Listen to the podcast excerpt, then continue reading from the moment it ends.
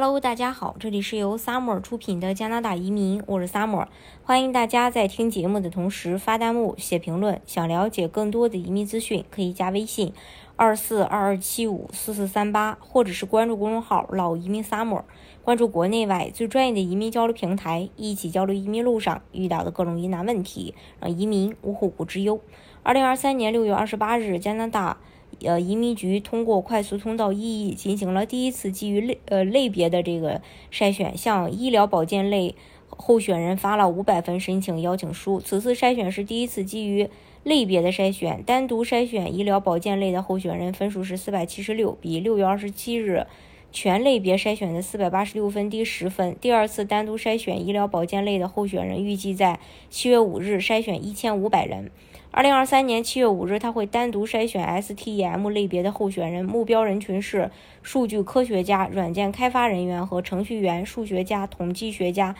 精算师以及电气和电子工程师。通过优先考虑这些领域的技术新人，加拿大旨在填补关键职位空缺，满足人才需求，促进国家经济增长和技术进步。其余职位基于类别筛选也会逐步开展，建议符合条件的下列职位候选人尽快入职，等待基于类别的筛选的机会。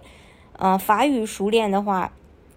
阅读、写作、口语、听语，呃呃，听力、口语至少达 CLB 七。医疗保健、科学技术、工程和数学专专业技术，比如木匠、水管工和承包商，还有运输业、农业和农业食品。快速通道是经济类移民的主主主要的一个途径。意义快速通道它不是一个项目，而是一个信息处理的系统。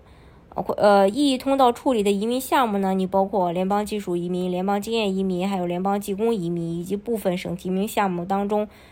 呃的一些能够满足 FSW、CEC、FST，也就是说 CD 类工作的。省提名是无法走 EE 快速通道的。在 EE 系统中，申请人可以根据个人情况向联邦申请技术移民，只有符合上面移民申请条件的申请人才能进入 EE。EE 会按照每个申请人的 CRS 评分标准进行算分。移民部会利用 EE 系统来筛选申请人，并邀请符合者申请永久居民。大家如果想具体去了解加拿大的移民政策的话，可以加微信。二四二二七五四四三八，或者是关注公众号“老移民 summer”，关注国内外最专业的移民交流平台，一起交流移民路上遇到的各种疑难问题，让移民无后顾之忧。